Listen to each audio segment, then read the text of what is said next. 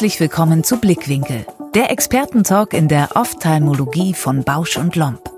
Hier beleuchten wir die Themen, die die Augenheilkunde bewegen. Wir wollen Visionen teilen, Ansichten kritisch hinterfragen und Expertenrat zu aktuellen Themen hören. In dieser Podcast-Episode Stellschrauben der Praxisoptimierung, Tipps für mehr Effizienz im OP. Dr. Florian Kretz im Talk mit Dr. Stefanie Schmickler, Geschäftsführerin des Augenzentrum Nordwest in Ahaus. Und Wiltrud Riepe, OP-Managerin im Augenzentrum Nordwest in Ahaus. Gemeinsam diskutieren sie die zahlreichen Knackpunkte einer funktionierenden Praxis. Wie ein effizienter OP-Plan für zufriedene Patienten und Operateure sorgt und welche Rolle die Digitalisierung dabei spielen kann. Zudem besprechen sie, was es mit dem sogenannten Quatschplatz auf sich hat und wie dieser bei der OP-Optimierung hilft. Augen zu und reinhören. Herzlich willkommen, Frau Dr. Stefanie Schmickler und Frau Riepe vom Augenzentrum Nordwest. Und ich freue mich heute sehr auf unsere nächste Episode von Blickwinkel, dem Podcast von Bausch und Lomb. Und liebe Steffi, wir hatten ja auch schon mal die Ehre in der Vergangenheit. Ja, ich freue mich sehr. Zum Einstieg, das Augenzentrum Nordwest, ist es noch ein OP-Zentrum oder ist es eigentlich schon eher eine Wellness-Oase für Patienten und Mitarbeiter?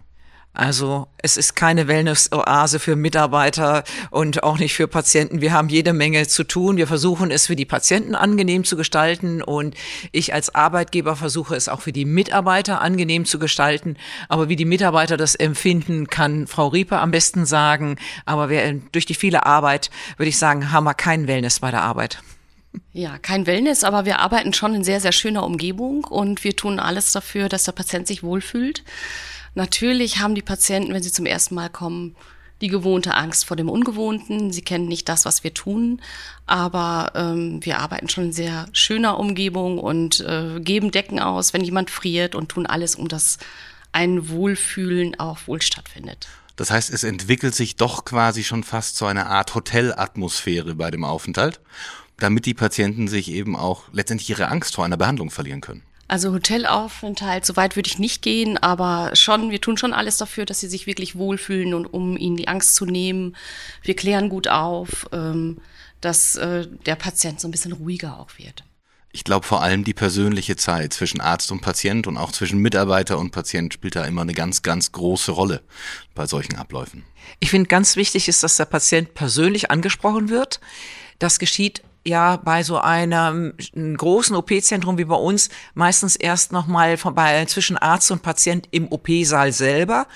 Der Patient mit der torischen Hinterkammerlinse, der profitiert davon, dass er den Arzt auch nochmal vor der Anästhesie sieht, weil ich als Arzt ähm, ja die Markierung setze bei der torischen Linse und das ist auch nochmal ein so besonderer Moment, wo man den Patienten vorher begrüßt, wo man den Patienten runterholt und ähm, ansonsten sieht der Patient, merkt er ja, dass er, dass wir wir durch die hohe Routine ihm aber auch eine Sicherheit geben. Ich kann da nur voll zustimmen und wir haben das ähnlich, aber ich glaube vor allem, dass eben auch die Mitarbeiter, die auf diesem ganzen Weg bis in dem OP da sind, einfach eine ganz große Rolle für den Patienten spielen und auch die Mitarbeiter, die ihn wieder nach draußen begleiten. Ähm, ich zeichne die leider nicht selber an, wir machen das elektronisch inzwischen, aber wir lassen dafür dann die Anästhesie lieber weg, damit man sich zumindest während der OP mit dem Patienten noch unterhalten kann. Dann verliert er auch ein bisschen die Angst. Aber du hast schon genau das richtige Stichwort genannt, und zwar zum Thema OP, OP-Management und auch über die torischen Linsen. Welche Rolle spielt denn die kontinuierliche Verbesserung im OP für euch? Eine große, würde ich sagen. Also kontinuierliche Verbesserung heißt ja nicht nur, dass man einen einmal gemachten Fehler ähm, versucht, nicht mehr nochmal zu machen. Heißt ja auch, dass man so ein bisschen versucht, ähm, ja, ruhige Abläufe zu schaffen und auch Dinge weglässt, die nicht mehr erforderlich ist. Das ist ja auch eine kontinuierliche Verbesserung, dass man nicht zu, ein zu viel macht. Was war denn so in letzter Zeit quasi der wichtigste Punkt, den Sie, Frau Riepe, gemerkt haben, der den Patienten wirklich ein besseres Gefühl für die OP gibt? Also in der Vorbereitung auf jeden Fall, dass der Patient direkt angesprochen wird und dass man nicht über den Tresen hinarbeitet, sondern über, die Anmel über den Anmeldungsbereich, sondern drumherum geht und den Patienten direkt anspricht und dass man ihm auch die Angst nimmt und ihm die Räumlichkeiten so ein bisschen erklärt. Wir haben ja äh, in der Vorbereitung und ähm, auch im postoperativen Bereich extra Toiletten, weil die Patienten einfach mit viel Angst kommen und weil sie nicht wissen, was passiert und ähm, ich glaube, Ansprache, wie Sie gerade sagten, ist schon das Beste, was dem Patienten passieren kann, dass er einfach informiert in den OP geht. Steffi, wir wechseln kurz die Perspektive für dich als Operateurin vor allem. Was war für dich quasi der oder das, was am meisten hängen geblieben ist in letzter Zeit, was ihr im Bereich dieses OP-Managements optimieren konntet? Also wir haben sicherlich bei uns bestimmte Bereiche, Mitarbeiterbereiche optimiert, dadurch, dass wir die Anmeldung äh, perfektioniert haben mit Mitarbeitern, die das hervorragend machen, bekomme ich im OP schon selber von den Patienten ein Feedback, dass die sagen, hier sind ja alle so freundlich. Und das ist natürlich schön, dann kann ich dann auch dran anknüpfen und sagen, ja, ich bin auch dankbar, dass wir da so gute Mitarbeiter haben. Das ist schon mal enorm wichtig, dass der Patient freundlich ähm, in Empfang genommen wird und im Weiteren, dass auch zwischen Anästhesie-Team und OP-Team gut läuft. Wir haben ja das große Glück, dass wir, ja, sage ich jetzt mal, eine Gemeinschaft sind aus Anästhesie und ähm, OP-Team. Ähm, das heißt nicht, dass die Patienten ja alle in Schlaf gelegt werden. Die werden halt nur anästhesiologisch betreut, so dass wir Operateure den Kopf frei haben und uns rein um das Auge kümmern können. Und sicherlich hat im letzten Jahr die Impfkampagne, die wir durchgeführt haben, dazu geführt, dass das Team aus Anästhesie-Mitarbeitern, aus Anästhesiepraxis und Augenpraxis sehr viel enger zusammengewachsen ist, weil wir die Anästhesieschwestern ins Boot geholt haben zum Aufziehen des Impfstoffs und unsere Mitarbeiter im Grunde genommen den ganzen Managementprozess äh, um das Impfen gemacht haben. Und das war auch nochmal so ein Prozess, der, glaube ich, unserem Team gut getan hat. Das heißt vor allem diese interdisziplinäre Zusammenarbeit und das Nutzen der Synergien aus unterschiedlichen Fachbereichen, glaube ich, bringt auch immer einen noch größeren Stellenwert oder nimmt ihn ein im Bereich der gesamten Augenheilkunde. Auf jeden Fall. Also wir haben ja auch gute Schnittstellen, sage ich jetzt mal, und es ist immer so ein Geben und Nehmen auch, ähm, dass man Hand in Hand arbeitet. Werbung Kennen Sie schon Stellaris Elite von Bausch und Lomb? Ein Farco-Gerät optimal eingestellt auf Ihre individuellen Bedürfnisse und Präferenzen. Mit Stellaris Elite entscheiden Sie selbst, ob Sie mit praktischen Komplettpacks für das automatische Fluidics-System Adaptive Fluidics oder für klassische Infusionssysteme operieren möchten. Maximale Flexibilität, ganz ohne sich schon vor der Anschaffung des Geräts auf ein Infusionssystem festlegen zu müssen. Klingt gut? Testen Sie Stellaris Elite in einer unverbindlichen Gerätedemo. Alle weiteren Informationen und Kontaktdetails in den Shownotes. Werbung Ende. Du betreust ja ein sehr, sehr großes OP-Zentrum, wenn man überhaupt noch Zentrum sagen kann, weil eigentlich sind es ja Zentren. Wie handhabt ihr dort die Situation auch mit Patiententransfer oder Patienten, die weiter sind, in welches OP-Zentrum sie gehen, für welche Behandlungen? Gibt es da irgendwelche Tipps in Bezug auf das gesamte OP-Management, die man quasi sich von euch abgucken könnte? Also wir haben einen Hauptstandort, da wird eigentlich ausschließlich operiert. Wir haben nur noch einen weiteren Standort, wo wir intravitreale Injektionen durchführen. Ich stehe ja auf dem Standpunkt, man kann nur eben an einem zentralen Standort richtig gut sein, weil wir da auch alles Mögliche an besonderem Instrumentarium vorhalten. Und sollte der Patient einen außergewöhnlichen Ausgangsbefund haben, haben wir ja immer die Möglichkeit, in unserer Belegabteilung nebenan zu operieren.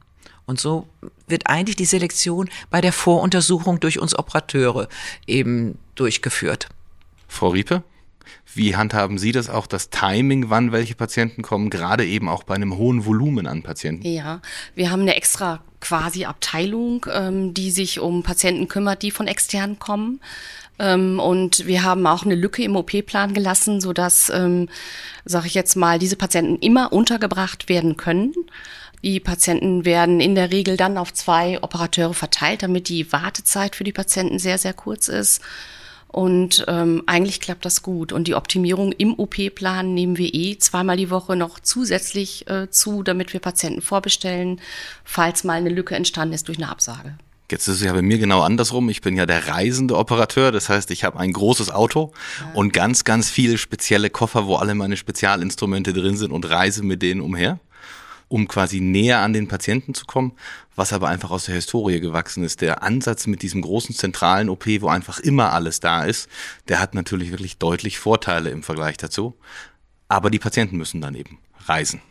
Was ist denn, Frau Riepe, für Sie der wichtigste Punkt, um die Wartezeiten der Patienten zu verkürzen? Also einmal diese Aufteilung auf zwei Operateure, diese geplanten Lücken, um Patienten eben auch mit zusätzlich einbauen zu können oder eben auch zu kompensieren, wenn einer ähm, absagt. Aber wie sieht das denn genau in der Planung für Sie aus? Für mich fängt das eigentlich in der Vorbereitung schon an, wenn der Patient kommt und einen Termin möchte, ähm, dass man ihm eigentlich nicht zu viel Auswahl lässt, so die Frage schon richtig stellt, nicht wann passt es Ihnen denn, ähm, dass er irgendwann irgendwo auf dem Plan landet, sondern dass man von vorne, von der Uhrzeit her, von vorne die Lücken füllt, damit man hinterher nicht ein buntes, äh, ja, ein streuseliges Programm hat, sage ich jetzt mal, so dass also ein Operateur am Ende nicht warten muss, aber dass man trotzdem so ein bisschen herausgefunden hat, was möchte der Patient Möchte der eher früh? Möchte der eher so in der Mitte des Programms? Also mich, für mich fängt es oft schon äh, in der Einbestellung an. Steffi, wie wird das für dich als Operateurin quasi wahrgenommen? Also ich sehe meine Pläne immer eine Woche vorher. Das machen nicht alle Kollegen. Ich finde es aber wichtig, denn da sehe ich dann auch schon mal, sind da Besonderheiten. Wenn ich dann, das war diese Woche, wusste ich gleich am Montag, die zweite OP ist ein Knackei, Zustand nach Glaukom-OP, lockere Zonula etc. Den Patienten, da schreibe ich dann auf den OP-Plan bitte an letzter Stelle, weil Besonderheit so und so und so. Und das macht dann mein OP-Team. Die hatten dann ja ein paar Tage Zeit, den Patienten umzubestellen. So etwas finde ich ganz wichtig. Und ansonsten bin ich dankbar, halt so ein Team zu haben, ja, um Frau Riepe herum, die sich um auch zwei weitere Mitarbeiterinnen herangezogen hat, die sehr aufmerksam in der Woche vorher auch nochmal drüber gucken, ob da irgendwas besonders ist, was man anders von der Reihenfolge eben machen sollte, damit es nämlich nicht dazu kommt, dass eine der frühen OPs eben sehr schwierig ist, Zeit verschlingt, wo dann ein Rattenschwanz an anderen Patienten hinten warten muss.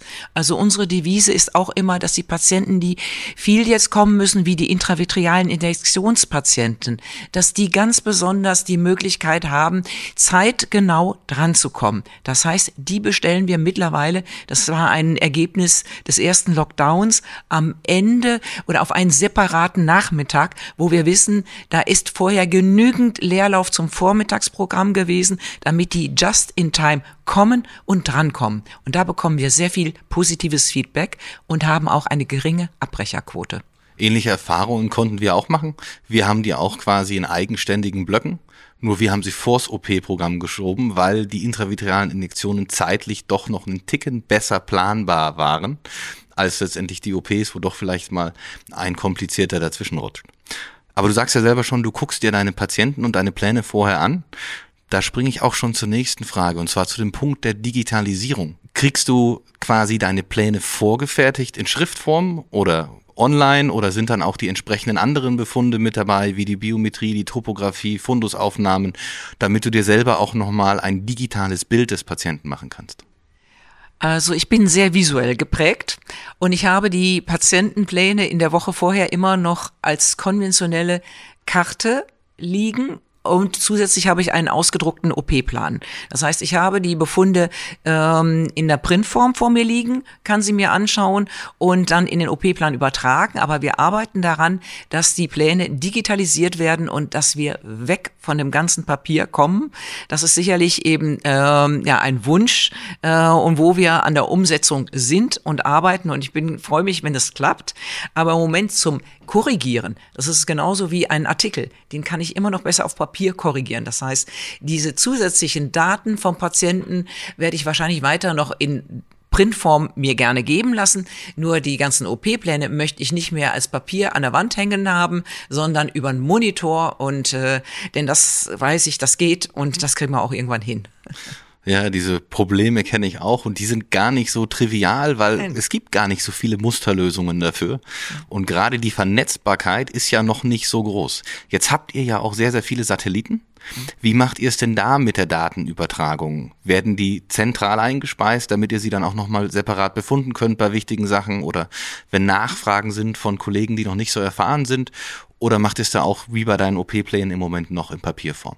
Nein, das geht alles über unsere Praxissoftware. Da muss sich wirklich unsere EDV-Abteilung sehr dankbar sein, dass wir das über Terminal-Server laufen haben. Wir können die Patienten uns von allen Standorten eben ähm, anschauen. Wenn die eingewilligt haben, dann dürfen wir in deren Akten schauen. Das heißt, wir sehen genau, was Kollege XY gerade am anderen Standort eingetragen hat über den Patienten. Und das ist natürlich schön, zumal wir das auch eben länderübergreifend machen können. Das heißt bundesländerübergreifend. Das ist wirklich ein großer Vorteil und ich glaube, da spielt auch die Digitalisierung einen ganz wichtigen Punkt. Wie sieht's denn mit den Gerätemessdaten aus? Spielt es für euch, sind die alle schon vernetzt oder läuft das noch über USB-Übertragung oder teilweise über Ausdrucke? Also wir zum Beispiel haben alles eben auch über Terminal-Server inzwischen vernetzt, so dass ich theoretisch meinen Laptop aufklappen könnte und könnte mir alles direkt angucken und auch Linsen und solche Sachen neu berechnen, wenn mir der OP-Plan nicht passt oder die Auswahl. Wie handhabt ihr im Moment solche Sachen oder sind solche Geräte für euch jetzt auch das, die Richtung, in die ihr gehen möchtet? Eigentlich ist alles miteinander oder das meiste ist wirklich miteinander vernetzt und ähm, wir generieren auch aus unseren Daten die, den OP-Plan selber, so dass nichts mehr irgendwie neu übertragen werden müsste ähm, und keine Übertragungsfehler passieren können. Wir haben aber tatsächlich noch viel Papier im Umlauf, ähm, wo wir immer weiter reduzieren, sage ich jetzt mal. Und ein großer Vorteil zum Beispiel im refraktiven Bereich ist tatsächlich, dass ich einen originalen OP-Plan habe, wo ähm, die Handschrift von äh, Frau Dr. Schmickler äh, drauf ist äh, oder von Steffi drauf ist, äh, so dass ich sagen kann, dies ist unser originaler Plan und äh, mit dem arbeiten wir. Es hat eben auch Vorteile, dass ich dann äh, die eigene Handschrift habe. Ich wäre nicht so glücklich, wenn dann ein Mitarbeiter hingeht und die Information von ihr mit der anderen Handschrift übertragen würde. Von daher ähm, hat es in dem Bereich, im refraktiven Bereich eigentlich auch einen Vorteil, ist es ein Vorteil. Aber ansonsten werden wir immer digitaler und das ähm, ist auch gut so und wenden uns immer mehr von dem Papier ab. Mhm. Also gerade auch Bausch und Lomb hat ja inzwischen mit dem ACE und der Anbindung an den Teneo-Laser eine sehr gute digitale Anbindung geschaffen, um eben Übertragungsfehler zu minimieren. Ich glaube, das wird einfach heutzutage immer wichtiger, gerade eben auch, wenn die Effizienz hochgeht, steigt eigentlich ja das Risiko für Übertragungsfehler und den muss man letztendlich einfach entgegenwirken. Ja. Wir gehen noch mal kurz auf den MDR ein und man muss ja jetzt auch, nachdem Instrumente nicht mehr so häufig resterilisiert werden dürfen, sich ein bisschen überlegen, wo kommt dann der Break-Even-Point zwischen einem Instrument, das resterilisierbar ist, und einem Einmalinstrument. Spielen Einmalinstrumente, wie zum Beispiel von Storz, auch bei euch in der Praxis schon eine immer größer werdende Rolle? Oder sagt ihr, nein, unsere Prozesse sind wirklich auch schon so optimiert, dass wir weiter bei resterilisierbar bleiben? Also wir haben schon, sage ich jetzt mal, früh angefangen mit Einmalprodukten, einfach aus dem Grund auch heraus, dass zum Beispiel Kanülen, wir haben so gut wie gar keine Kanüle, die ein Mehrwegprodukt ist, also wirklich nur eine seltene Kanüle, ähm, einfach aufgrund des geringen Lums und da es ein kritisch B-Produkt ist, eben schwierig in der Aufbereitung, äh, haben wir gesagt, wir schaffen uns Probleme direkt vom Hals, wo sie entstehen können. Es gibt aber durchaus, wir haben vielleicht noch ungefähr acht Instrumente auf einem Kataraktsieb. Es gibt durchaus noch, sage ich jetzt mal, ein Instrument, was man als einmal nehmen könnte. Ähm, aber dann muss so ein Instrument natürlich auch bezahlbar bleiben.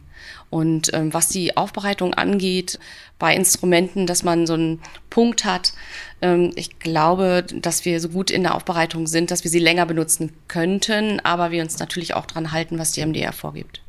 Steffi, für dich als Operateurin, ähm, nicht jedes Einmalprodukt ist ja so gut wie das resterilisierbare. Wie ist dein Standpunkt quasi zu diesem Wechsel oder gerade eben vor allem vielleicht für Spezialinstrumente, die man halt auch nicht so häufig benutzt? Also Spezialinstrumente, glaube ich, sind gut als Einmalprodukt. Wichtig ist das ganz wichtigste, äh, allerwichtigste ist immer die Sicherheit für den Patienten. Und man als Operateur kann man sich schon an Instrumente gewöhnen. Man kann dann auch lernen, da, wenn manche Instrumente vielleicht ähm, schwieriger zu handhaben sind, man gewöhnt sich daran. Man lernt den Umgang damit. Also insofern, ich bin den Einmalinstrumenten gegenüber aufgeschlossen, aber sie müssen natürlich so gut sein wie ähm, schon von der Qualität, vom das Ergebnis muss so gut sein für den Patienten wie mit einem Dauerinstrument. Und das ist das Entscheidende für mich das Ergebnis zählt.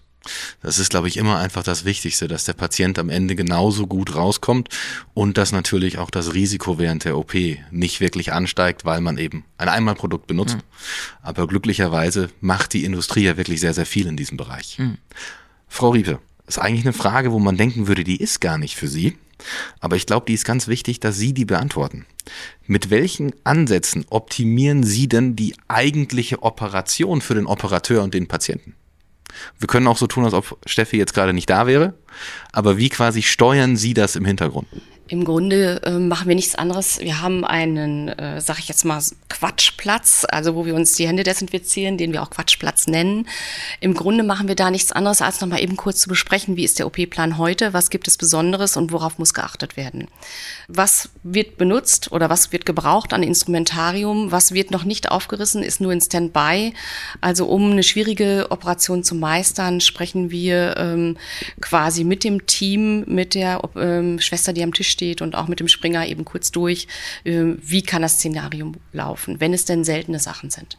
Das heißt, Sie wissen quasi auch eigentlich schon ganz genau, was der Operateur brauchen kann ja. und was der Operateur in die Hand bekommen muss, um es rechtzeitig vorzubereiten. Auf jeden Fall. Wir haben sehr erfahrene Schwestern. Ich habe sehr erfahrene Kollegen oder Kolleginnen ähm, am Tisch besonders. Die sind lange dabei, viele Jahre und ähm, die kennen die Operateure schon in- und auswendig.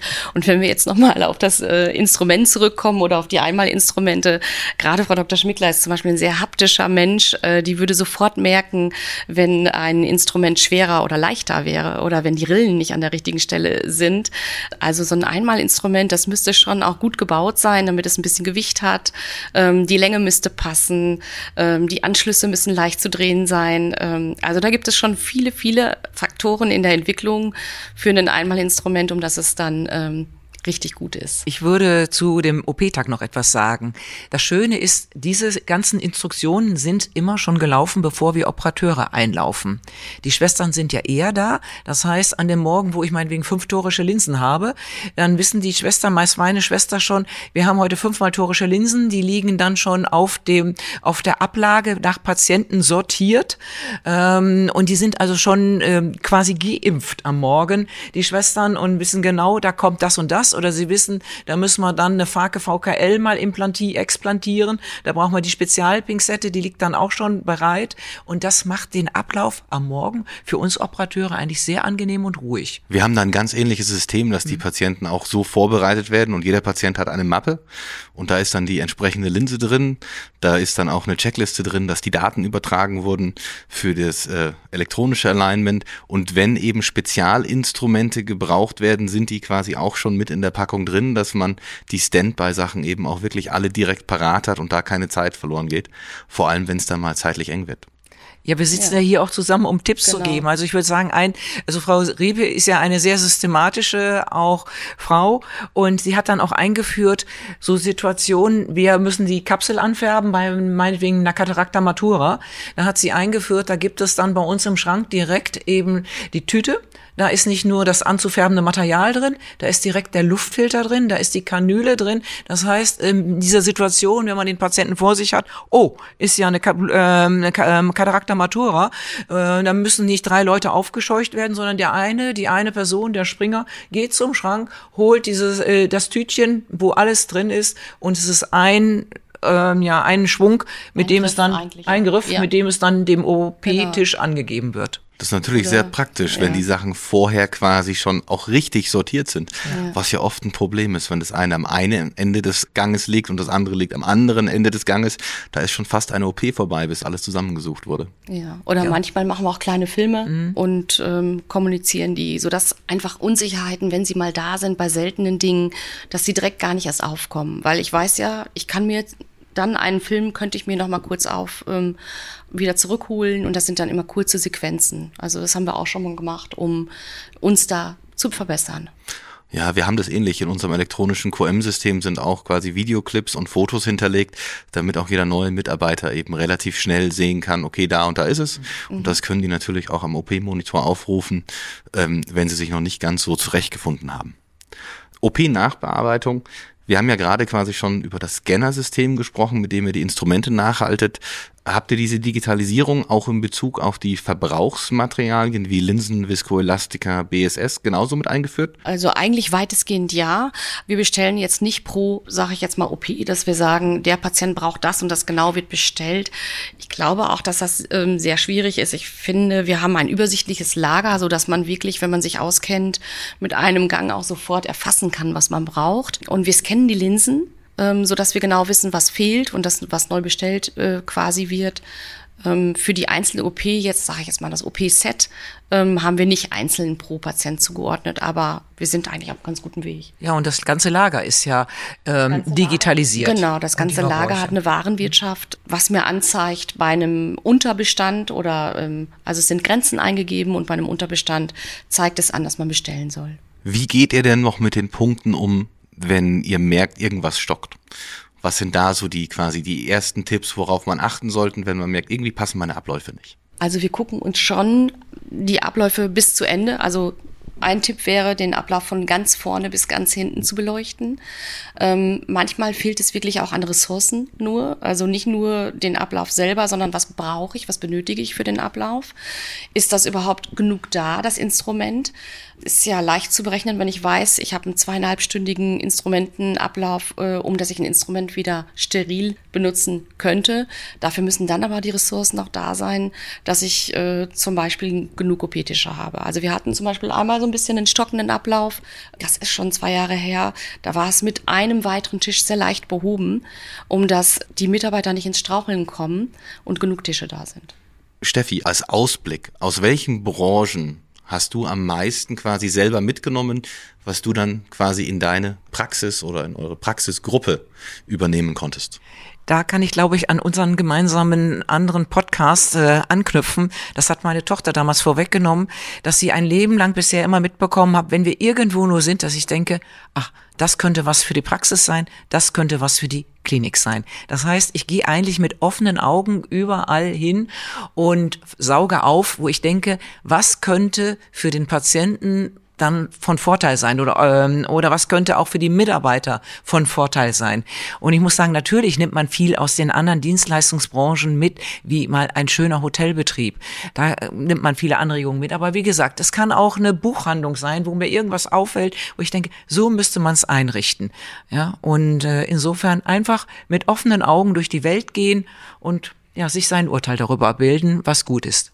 Frau Riepe, die letzte Frage gebührt Ihnen.